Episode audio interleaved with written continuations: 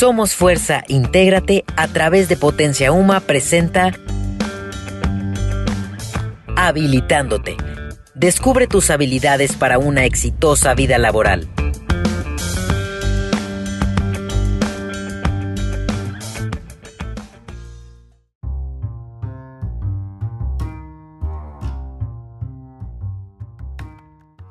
Estudié la carrera de teatro. No sé si por pasión al arte o porque no me ponían mucha atención de chiquito. Y siempre quería llamar la atención mientras me imaginaba estar en uno de los grandes escenarios, gozando de la dicha de transmitir distintos mensajes a través de varios personajes. Y claro, recibir aplausos y algunas monedas que arrojaba mi familia al finalizar. Siempre he creído que el teatro te ofrece la oportunidad de reencarnar en vida y con conciencia, la experiencia de otras personas. La fantasía era maravillosa. Los planes estaban muy bien trazados, hasta que me topé con la realidad. Para empezar, la gente no te toma en serio, y no falta el típico chistosito que te dice, a ver, llora, como si la larga y desgastante carrera de cuatro años se redujera a derramar ríos de lágrimas como la pobre Betty. Después, cuando te sientes listo para ser el actor que México esperaba, empiezas con trabajos en producciones experimentales o de bajo presupuesto Dicho de otra manera, te conviertes en un actor piramidal. Sí, de pirámide, pero no porque estarás en la punta y cerca del éxito, no, sino porque no solamente debes actuar, sino que también debes, y subrayo, debes, conseguir al público, la escenografía, el vestuario, el maquillaje, bueno, casi hasta escribir el guion. Entonces, ahí vas tú entre los ensayos y los cafés con amigos y familiares para convencerles de que paguen un boleto para ver una obra de la que nadie ha escuchado jamás. Eso sí, cuando haces la invitación todo mundo te dice que sí, pero a la hora de la hora los pretextos se hacen escuchar. Había mucho tráfico. No logré organizarme. Tenía plan que había olvidado. Jugaba México. Un sinfín de ellos y de los 20 invitados que tenían obligación de llevar, solo llevan dos, a sus mamás y algún despistado. Ah, pero ahí no termina la cosa. Al final de la función es la hora del pago. Los 600 pesitos recaudados se dividen entre los 17 actores que participan en la obra, justo como ese negocio piramidal. Los de la punta reciben, mientras que los de abajo, como yo, tienen que pagar por haber actuado, y es cuando tu sueño de actor se derrumba. Cuando al fin logras un lugar en una compañía en donde sí te paguen y con dinero de verdad, es cuando te toca convivir con los grandes egos de los directores teatrales. Y pues como ya tienes bastantes tablas, puedes ver si lo que dices es viable o totalmente absurdo. Así que es ahí cuando viene la práctica de la paciencia. No digas nada, no digas nada. Contrólate, contrólate. Ahora sí te están pagando. Has pasado peores y entonces respiras y sigues en pro de tus sueños. Pero no todo es malo. Por supuesto que los que hacemos teatro lo hacemos porque lo amamos, sin importar qué tan bien o mal te vaya. No existe nada que se pueda comparar con la hermosa sensación de estar arriba de un escenario. Ese corto momento que nos recuerda por qué seguimos haciendo esto, aunque a veces implique comer tacos sudados de frijol a diario. La verdad, el teatro es como cualquier carrera requiere de mucho trabajo y disciplina. Sí, escuchaste bien, trabajo y disciplina. Porque no sé por qué la gente cree que es una carrera de relajo y diversión. Pero no, la dedicación y constancia son fundamentales para lograr destacar. Es más, es de las carreras con más demanda y menos posibilidad de ingresar, porque solo se reciben a los mejores. Así que desde esa selección vas a poder saber si serás bueno para esta carrera, ya que el rechazo es parte del trabajo. Ahora bien, estudiar teatro te abre un mundo de posibilidades con las que puedes desarrollar en otras artes, como la danza, la música, la escritura, el cine, entre más completos, más probabilidades de alcanzar tus sueños. También es una carrera que te ayuda a desarrollar muchas habilidades que como humanidad requerimos con urgencia, como la empatía y el respeto. Bueno, te dejo, porque es momento de ir a trabajar y brindarle mi alma a todas esas almas que han invertido en mi talento. No queremos defraudarlos, ¿verdad?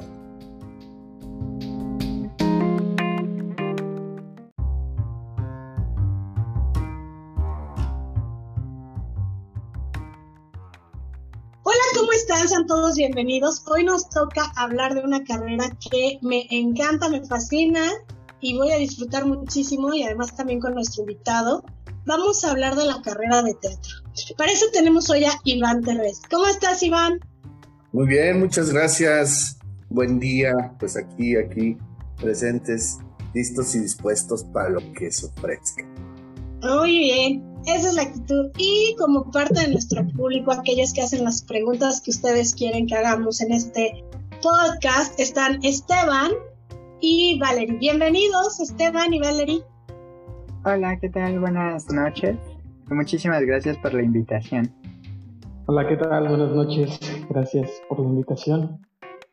Y bien, para comenzar, quiero decir que la carrera de teatro es una carrera para personas verdaderamente valientes, me parece pues que requiere mucho esfuerzo, disciplina, dedicación, pasión y manejo del rechazo, porque efectivamente parte del trabajo es que nos digan a veces que no, ¿no? Si estamos pensando en que tenemos que estarnos evaluando y demás, es, es muy difícil. Uno piensa que a lo mejor te vas a convertir a la primera en estrella de cine o que vas a estar en una serie, pero no todos llegan a ese sueño y hay que estarle buscando, ¿no?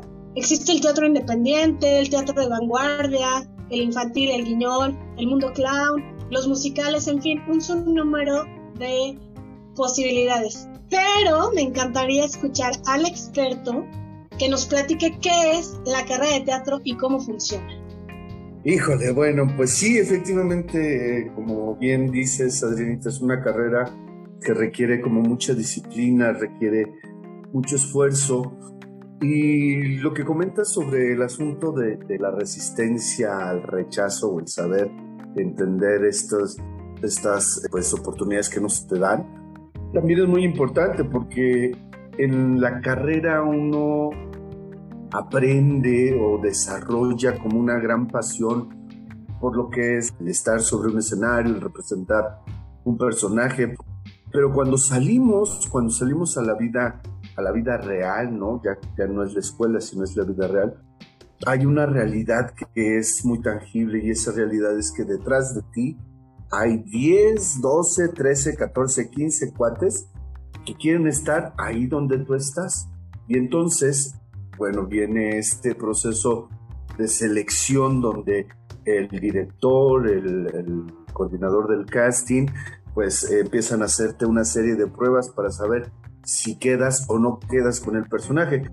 Y todo esto, todo esto tiene que ver pues con esta preparación que tú has llevado durante mucho tiempo y que sigues llevando porque un actor necesita estar siempre actualizándose, necesita estar leyendo, necesita conocer. ¿Por qué? Pues porque siempre vamos a estar viviendo, construyendo cosas. Para construir cosas pues necesitamos alimentarnos, alimentar nuestro espíritu.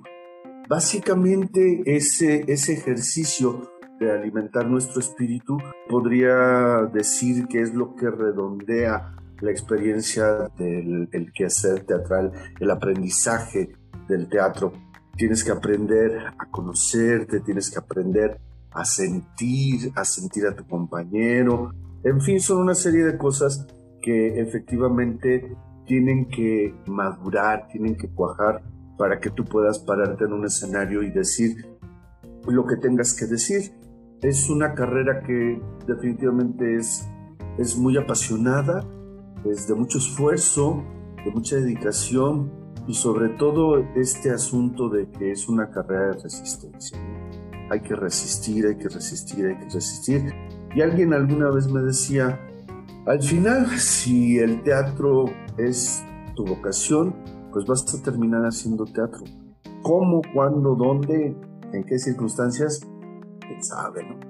Pero esa es, ese es parte de la maravilla, pues, de, de hacer teatro, porque justamente te vas convirtiendo en, en una persona que tiene una gran capacidad para adaptarse a muchas circunstancias y eso, eso te ayuda a que te vayas colocando en diferentes lugares ya cuando sales del ámbito escolar y empiezas a trabajar de manera profesional. Más o menos, ¿cómo Me parece muy interesante lo que dices, Iván, y me gustaría eh, puntualizar un poquito en la parte donde dices el manejo de las emociones y no solo tuyas, o sea, porque al final el, actor sí tiene que ir hacia adentro para reconocer las emociones en sí mismo, para reconocer qué ha vivido, qué ha pasado, por dónde, para poderlas proyectar y comprender también personajes, porque seguramente te va a tocar un personaje de algo que tú no has vivido, pero la emoción la puedes comparar con otra circunstancia de vida quizá, ¿no? Y creo que ese es un punto súper importante, que además, como decíamos, el teatro, todos debemos de aprender teatro, ¿no? Para este manejo de las emociones, para este reconocimiento, la empatía, etcétera. Antes de seguir en eso, me gustaría darle la palabra a Valerie. Sí, bueno, a mí me gustaría saber cómo es que descubres si eres bueno o buena para el teatro. ¿Cómo descubres si eres bueno o buena para el teatro? Fíjate que el teatro es una disciplina eh, muy generosa, muy, muy, muy generosa, porque en el teatro siempre tienes lugar, siempre va a haber un lugar para ti. No es como las carreras, por ejemplo, la carrera de danza, ¿no? Donde tienes un cierto tiempo para explotar todo lo que puedas hacer y al final pues es corto el tiempo ya después tienes que dedicarte a hacer otras cosas. Yo creo que cuando verdaderamente te das cuenta si eres bueno o no, pues es cuando estás parado frente al público, sientes esa conexión. Yo recuerdo la primera vez, la primera, la primera vez que yo me paré en un escenario, me paré en un teatro que se llama Antonio Caso, que es de la, de la UNAM, la Facultad de Arquitectura. Es un teatro enorme, enorme, enorme, es un teatro profesional, es un teatro hermosísimo, hermosísimo. Y ahí fue la primera vez que yo me paré en un teatro profesional. Y cuando me paré ahí, yo dije, es que esto es lo mío. Yo quiero, yo quiero estar aquí, yo quiero pertenecer a este mundo de la ficción, este mundo del teatro. Y la pregunta de que si eres bueno o no, mm, pues al final termina siendo como muy relativo, porque, porque a lo mejor para un director no eres bueno, pero para otro director sí lo eres. Entonces es, eso, eso es, es un poquito relativo. Eres bueno, yo creo, en medida de que disfrutas lo que estás haciendo, de que eres capaz de comprometerte con un proyecto, de que eres capaz de comunicar un mensaje a la gente, de que la gente te comente, no te diga, oye, ¿sabes qué? Me conmovió mucho tu personaje, me gustó mucho la obra, me hizo pensar, algo me pasó cuando vi tu obra de teatro. Yo creo que esa podría ser una medida de éxito mucho más concreta para los que nos dedicamos a este asuntito del teatro, ¿no? Cuando tienes ese éxito. También hay otra parte que es es eh, como el lado oscuro de la fuerza, ¿se te cuenta? ¿No? Que es, por ejemplo, cuando te vuelves famoso, ¿no? Cuando eres famoso y entonces en la calle te reconocen. Ay, tú eres el que...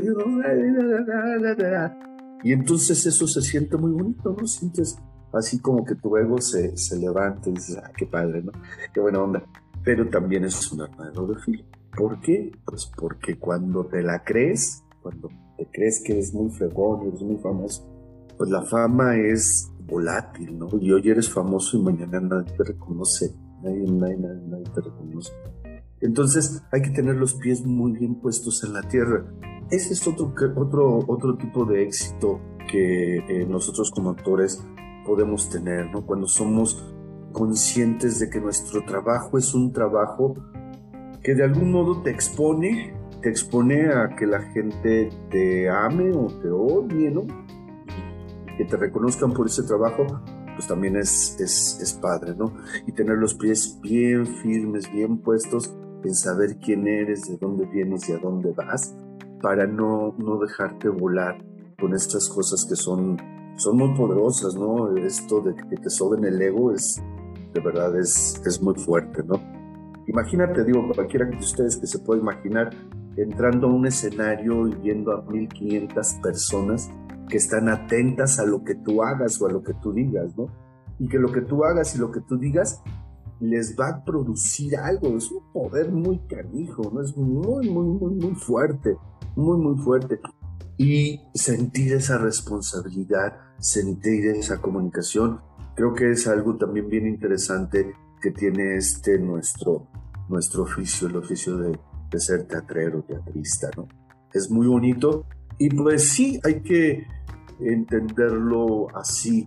Yo creo que en el, en el caso del teatro, el saber si eres bueno o no va de la mano de la cantidad de pasión que seas capaz de sentir cuando estás en un escenario. Definitivamente eso es, eso es innegable. Si te paras en un escenario y no sientes nada, olvídalo. Ese no es tu lugar. No, no es tu lugar. No, no, no debes estar. Si te paras en un escenario y te sientes emocionado, dale. Por ahí. Por ahí hay que darle. Básicamente, como ves? ¿Sí respondí tu pregunta? No, sí, por supuesto. Y claro, sí tienes muchísima razón. Creo que este estar frente a un público y encima de, un escenario, creo que puede ser de las cosas eh, más bonitas que puedes sentir. E interpretar a un personaje, también darle vida con, tu cuerpo, con tus gestos, con tus emociones, eh, pues es muy muy fuerte, ¿no? Y valioso porque también aportan a tu vida muchísimas cosas que a lo mejor en el instante no te das cuenta, pero conforme pasa el tiempo, inconscientemente la sacas a la luz. Perdón, perdón que meta mi cuchara, pero y es que sabes que hay algo bien importante. Cuando tú empiezas a experimentar las emociones de tu personaje, lo que empiezas a hacer es experimentar tus propias emociones. Y eso hace que vayas como entendiéndote a ti ¿no? Hay procesos teatrales donde de repente tú te encuentras con un, personaje que es completamente antagonista y de repente dices, bueno, es que yo jamás me portaría como este fulano porque es un desgraciado, ¿no?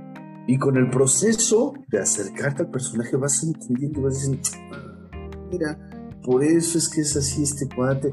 Y entonces van, van cayéndote veintes, ¿no? Sobre ti mismo, sobre las circunstancias y sobre la vida y entonces puedes estar como más tranquilo contigo mismo y más tranquilo con, con la gente, ¿no? Entendiendo mejor a la gente. De ahí es donde viene una auténtica empatía, ¿no? Es más, yo hablaré más que empatía, incluso compasión. Es decir, puedo sentir lo que él siente, pero no desde mi trinchera, sino desde sus zapatos. Exactamente, sí, sí, sí, tienes mucha razón. Ese, ese proceso es un proceso como muy bonito porque en la vida, en el mundo cotidiano, de repente nosotros tenemos que adoptar pues ciertas poses o ciertas caretas, pues a veces incluso porque nuestro desarrollo profesional lo requiere.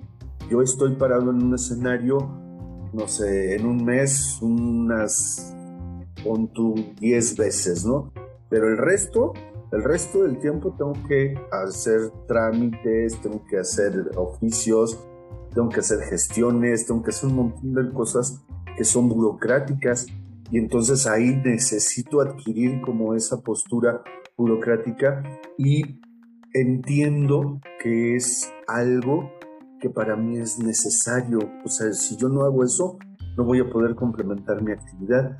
Entonces, entiendes y, entiendes estas, estos roles, ¿no? estos jueguitos, que son juegos que a veces pues, la misma sociedad te va imponiendo, pues por las características que tienen tu trabajo.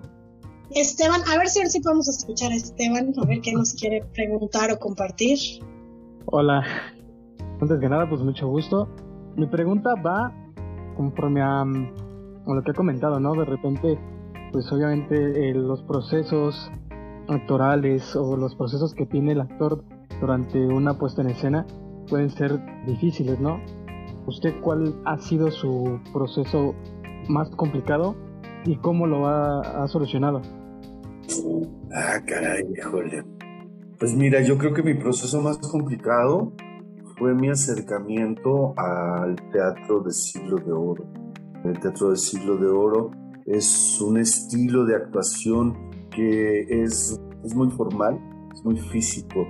Se requiere que el actor conserve cierto estilo corporal durante toda la obra. Es un estilo que demanda mucho del actor sobre concentración porque requiere que tu cuerpo esté en ese tono durante toda la representación y eso es muy complejo. Muy complejo porque es un ejercicio de concentración muy grande. A mí, cuando yo comencé a, hacer ese tipo de teatro, fíjate que pasaron dos cosas interesantes. La primera fue que me encantó. Ese estilo me encantó. O sea, a mí me encanta el teatro del siglo de oro. Pero el reto justamente era que mi corporalidad era una corporalidad pues de un chavo, un adolescente, ¿no? Que andaba así coreográfico, ¿no? Y este, flaco, en ese entonces era flaco, flaco, flaco, flaco, flaco y no, pues no, no tenía como el porte pues que requería este tipo de teatro. Entonces fue un reto, fue un reto adaptar mi cuerpo a esta necesidad que requería el montaje, disciplinarme, hacemos estudio casi frase por frase, coordinando las frases con la entonación y con el manejo corporal que se debía hacer durante cada una de las frases que tenías que hacer, ¿no? Y era montarlo así, tal cual, ¿no? Tal cual lo tenías que montar. Decías una frase, tenías que saber cómo la ibas a decir y cómo la ibas a actuar con tu cuerpo, ¿no? Y así te ibas frase por frase, por frase, por frase. Y no sé si sepas, pero el teatro del siglo de oro es larguísimo. O sea, son cuatro actos mínimamente, ¿no? Entonces sí era un esfuerzo como muy, muy intenso de estar ahí estudiando, estudiando corporalmente cómo iba a hacer la representación y aparte las entonaciones que debía hacer porque yo creo que, bueno, no sé si ustedes sepan, pero para representar este teatro, que es un teatro que además está versado, pues también debes tener como cierta armonía vocal para decir el verso. Y esto tiene que ver con los signos de puntuación y con los tercetos y da, da, da, da, el arte métrica, ¿no? Entonces necesitas saber el arte métrica para poder decir el poema como tiene que ser. Entonces sí, sí fue un trabajo así muy, muy, muy largo. Al final terminé disfrutándolo y creo que la clave precisamente de cómo lo resolví pues fue voluntad, ¿no? voluntad de decir, pues lo tengo que hacer, lo voy a hacer, ¿cómo lo voy a hacer? ¿Quién sabe? ¿Cuántas horas le voy a dedicar? Las que sean necesarias hasta que esto quede. No, o sea, esa era, esa era la, como la meta, ¿no? ¿Cuándo voy a terminar? ¿Cuándo voy a descansar? Cuando acabe. Cuando termine, ahí descansas, ¿no? Ahí ya empiezas a hacer cualquier otra cosa. Entonces sí, creo que, creo que es el asunto de la voluntad.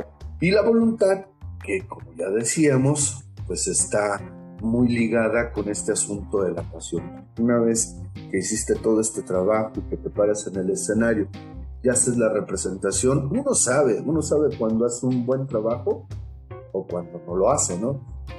Y termina la función y te sientes, te sientes complacido por el trabajo que realizaste. Me llama la atención algo que dice Iván, es muy interesante porque a lo mejor la gente que piensa que estudias actuación, como lo veíamos en el, en el stand-up con Carlos, ¿no? O sea, ¿cuál seriedad, cuál disciplina? Pero estás hablando ahorita que para un personaje requerías no solamente el tema creativo, la disciplina para aprendértelo, la memoria, sino contextualizarlo, conocer la época en que se desarrolló el texto, en este caso, saber de poesía, la métrica, tener un amplio vocabulario que a lo mejor si no lo tienes lo vas aprendiendo, pero tienes que tener esa capacidad de saber lo que estás diciendo, ¿no? Entonces se empieza a volver la carrera de teatro, creo, un cúmulo de conocimientos bastante, bastante amplio, que no es como lo creíamos, ¿no? A lo mejor también tienes que saber música y tienes que ser hábil para temas de escenografía y tienes que saber escribir y redactar para temas de, guiones y tienes que saber pintar, por si te tienes que maquillar y tienes que saber, o sea, no es una carrera que tenga solo la cuestión de ver cómo vas a sonreír en la cámara, ¿no? A lo mejor es algo que nos imaginamos los que, los que no lo han hecho, a ver cómo sonrío de este lado y cómo me veo más guapo del otro, sino que realmente Es una carrera que combina muchas habilidades y muchas eh, aptitudes. Y de eso me gustaría que nos dijeras, ¿qué se requiere para ser un buen actor? ¿Cuáles son las habilidades más importantes? O para estudiar la carrera, porque a lo mejor no todos los que estudian teatro hacen teatro, ¿no? A lo mejor dirigen, escriben, producen. Las habilidades más importantes para hacer teatro.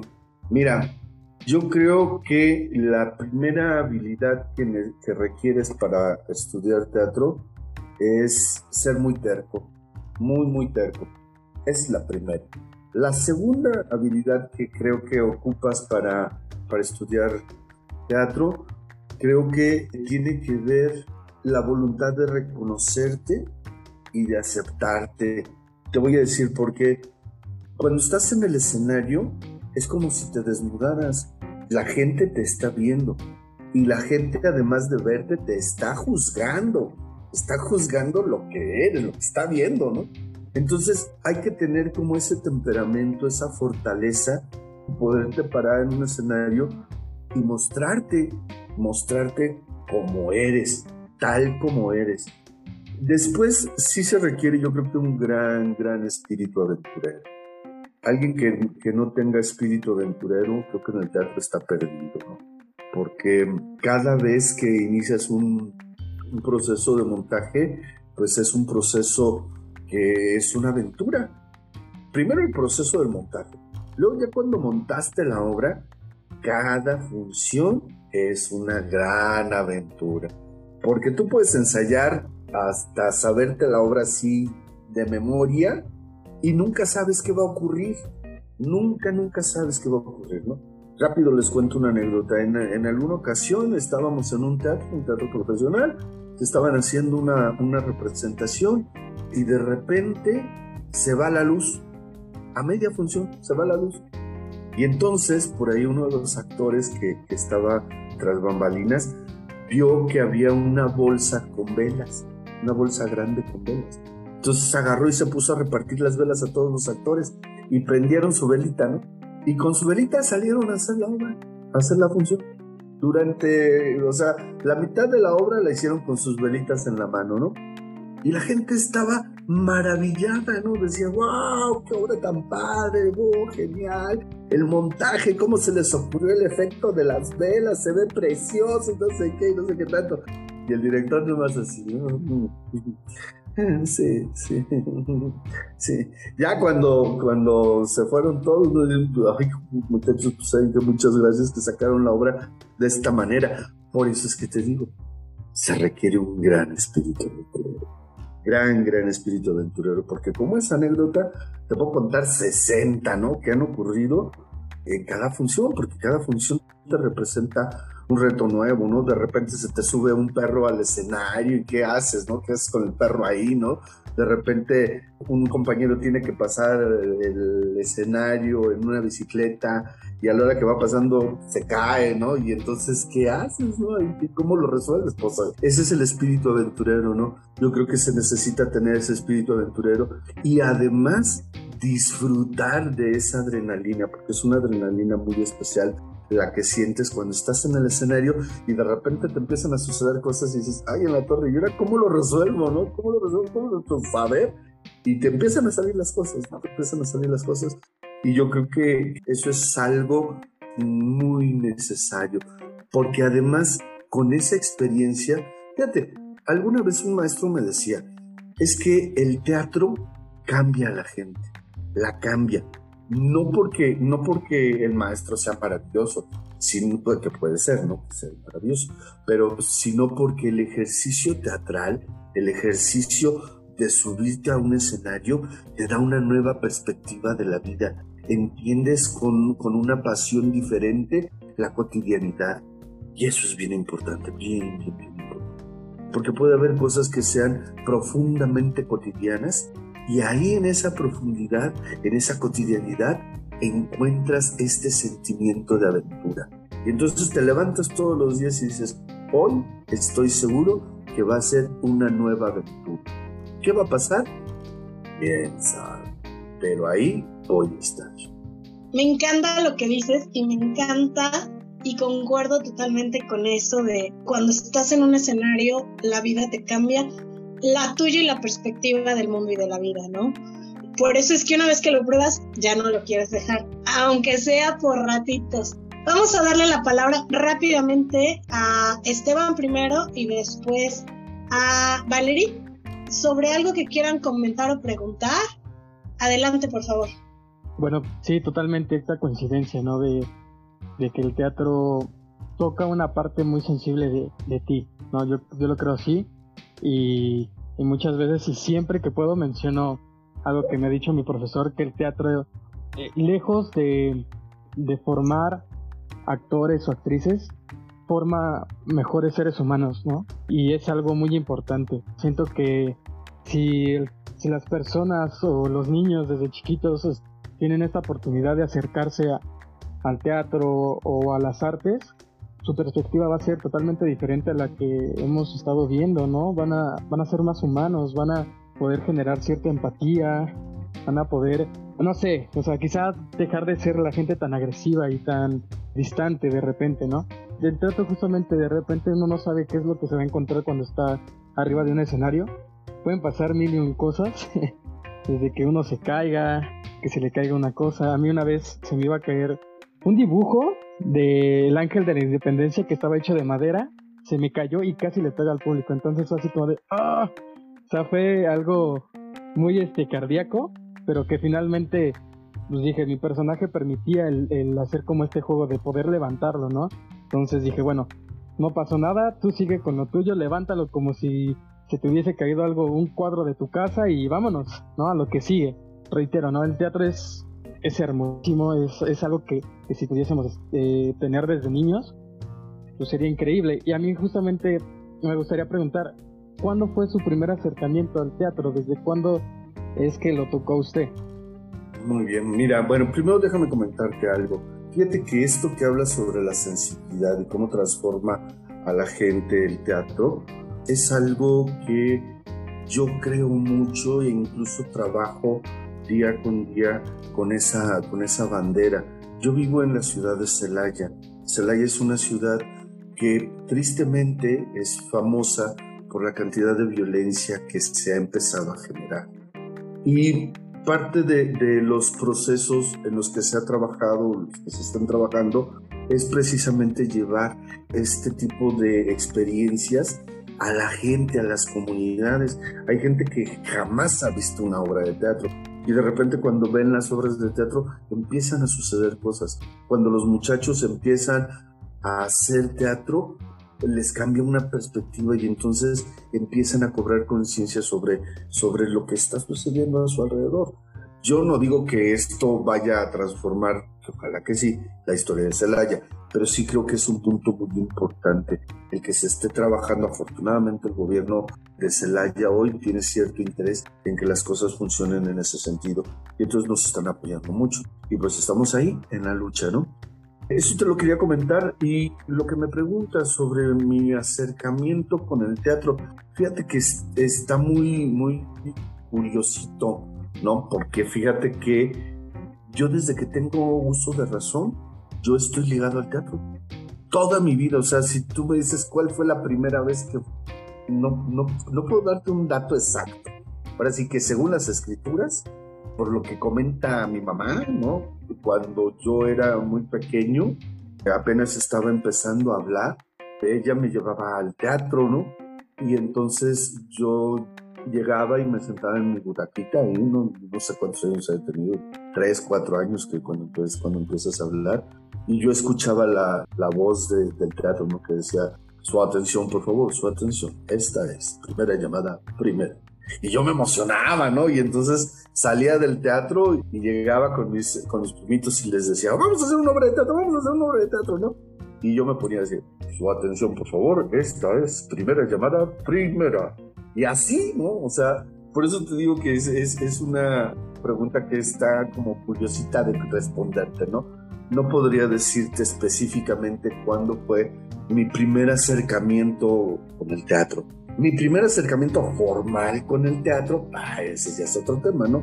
Porque cuando yo entro a la preparatoria que hice el CCH, comienzo a participar en el taller de teatro de ahí del Colegio de Ciencias y Humanidades, y entonces nos llevan a hacer una gira por diferentes teatros de, la misma UNAM, y el primer teatro que me toca, así ya bien pues, con una obra como tal, pues es este que te contaba, ¿no? El arquitecto Carlos Lazo, Antonio Caso.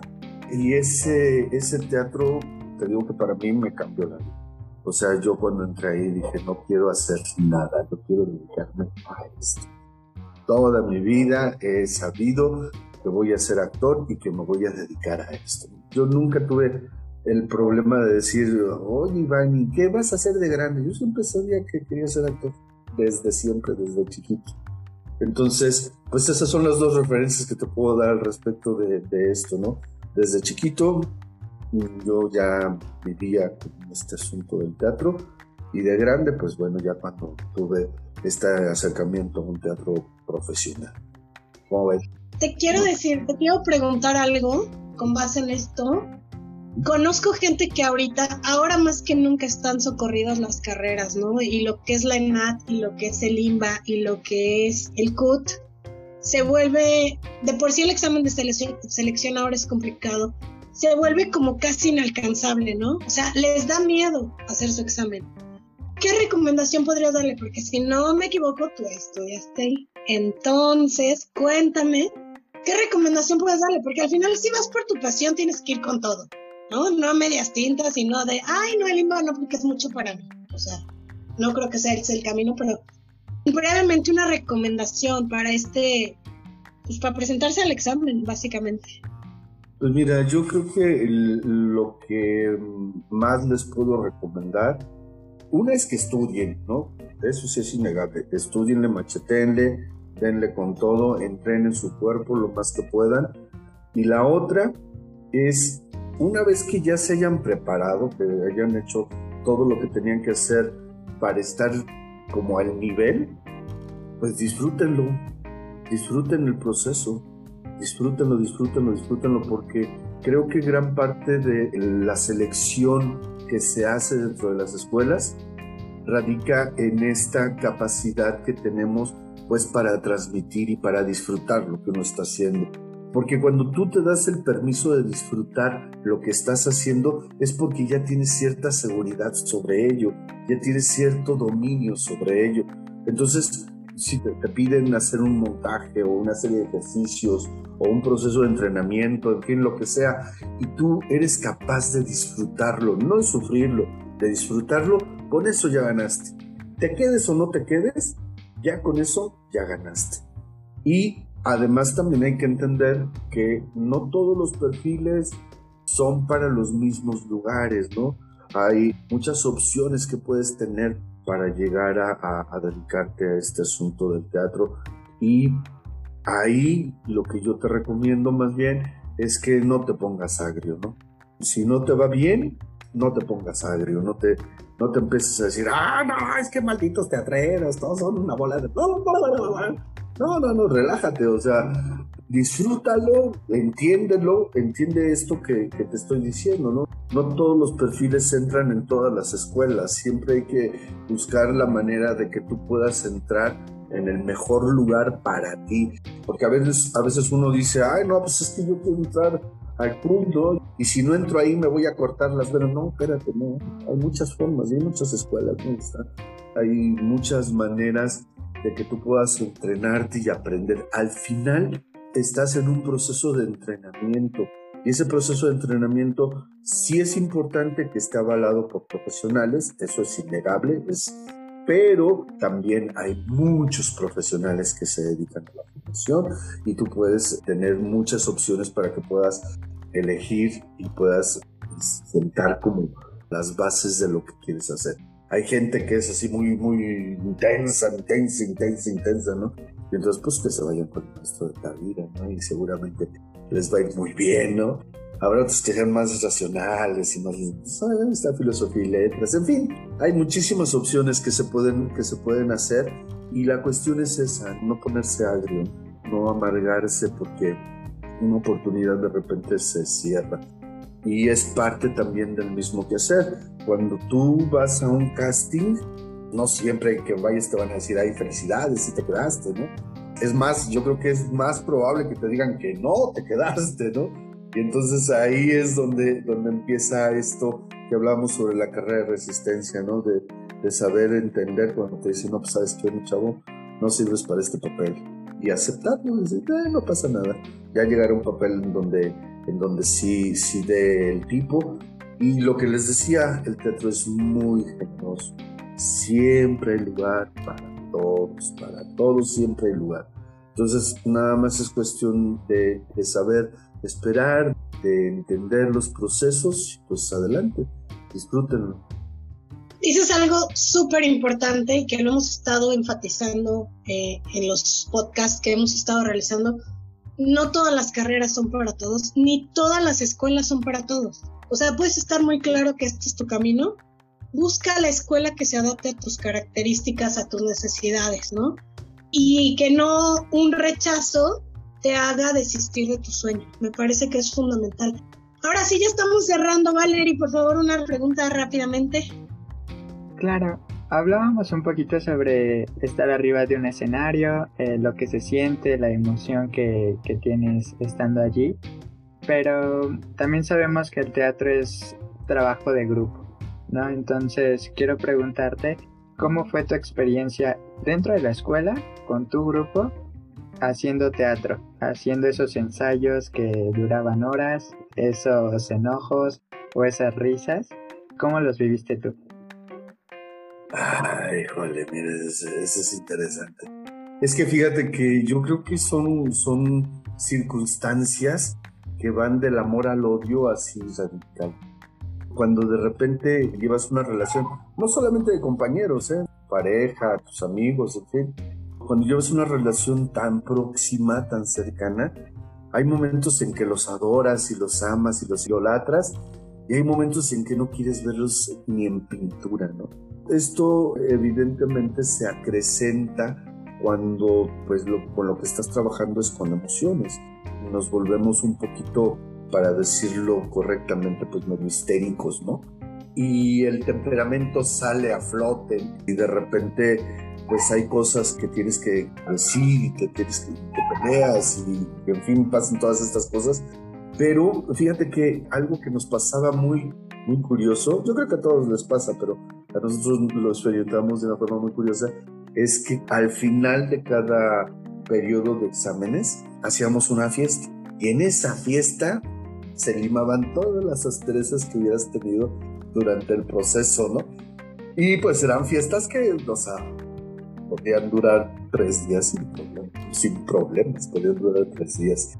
Y entonces es lo que te digo, a veces era como el odio, a veces era como el amor, pero siempre llevábamos como ese remanso donde finalmente respirábamos hondo y profundo y al final, al final tus compañeros pues son tus aliados de vida, son gente que te conoce, que sabe quién eres, que entiende cuáles son tus talentos, cuáles son tus defectos y es gente que al final le conviene que te vaya bien a ti, porque al irle bien a tu compañero pues te va bien a ti entonces eso, eso crea una complicidad muy especial, ¿no? Muy, muy, muy especial. Claro, por supuesto, hay sus casos, ¿no? De repente hay un granito negro en el arroz, ¿verdad? Bueno, eso es en, en mi experiencia, yo lo que he visto es que cuando la gente tiene algún problema, solita se retira, ¿no? O sea, al ver esta inercia pues del grupo, cuando se da cuenta de que, de que no puede contra esa inercia, pues solita la gente se va, se van cortando solitos y entonces pues se, retiran del equipo. Y yo creo que fíjate que eso también ocurre ya después que sales de, de, la escuela. También como que tus cuates te empiezan a decir, oye, ¿sabes qué? Pues vamos a chambear en esto, no vamos para acá, vamos para allá, vamos para allá. Y entonces empiezas a acreditarte, ¿no? Con los mismos teatreros y ellos son los que te llaman y te dicen, oye, ¿sabes qué? Que fíjate que tengo un papel que te quedaría súper bien a ti, ¿no? Yo te voy a decir, en mis años, ya te voy a decir cuántos años, pero no te voy a decir, en mis años que tengo dedicándome a este asunto, creo que he hecho dos o tres castings en mi vida y no, no me fue bien, la verdad no me fue bien, no fue nada bien, ¿no? Porque esto mismo, o sea, la, la realidad es que los trabajos que yo, que yo tengo han sido por, porque me acredito con la gente, ¿no? Alguien ve mi trabajo y dice, ah, mira, este podría funcionarnos. Y me llaman, ¿no? Y empezamos a trabajar y ta, ta, ta, ta, ta, ta, ta, ta. Y eso, pues bueno, también tiene que ver con la característica del desarrollo de mi profesión, ¿no? Cómo he desarrollado mi profesión. Porque yo me he dedicado 100% al teatro. 100%. Pero si tú te quieres dedicar, por ejemplo, al cine o a la televisión, pues ahí tienes que hacer casting para todo, ¿no? Hasta los grandes hacen casting. Entonces, pues ahí sí. Ya, ahora sí ya estamos cerrando y para eh, como cierre les quiero comentar que como ya pudieron escuchar, el teatro es una carrera muy completa que te abre muchas posibilidades para empleos diferentes, no solamente pensando que vas a ser actor. Además te permite que te relaciones con equipos multidisciplinarios en proyectos artísticos de diferentes tipos. Por ejemplo, Iván ya no, ya no nos lo va a platicar porque se nos acaba el tiempo, pero él se dedica a trabajar en el sistema de cultura de Celaya y promueve eventos tipo el Cervantino, pero para Celaya, o sea, internacionales y demás. También es importante para el manejo de las emociones, por lo que es muy recomendable, ya lo dijimos, que los niños hagan teatro desde pequeños. Y bien, en Somos Fuerza sabemos que las actividades artísticas son fundamentales para el desarrollo integral de las personas y que fortalecen habilidades y competencias que vas a requerir para la vida y que cuando las hayas desarrollado vas a poder alcanzar tu máximo potencial. Es por ello que en Somos Fuerzas siempre estamos brindando herramientas de este tipo. Te invitamos a que escuches en nuestro canal de YouTube algunos podcasts que tenemos, videos sobre cómo las habilidades son fortalecidas a través del teatro. Y bueno, pues les agradecemos muchísimo a Esteban, a Valerie y sobre todo a Iván por haber estado con nosotros. Hasta la próxima.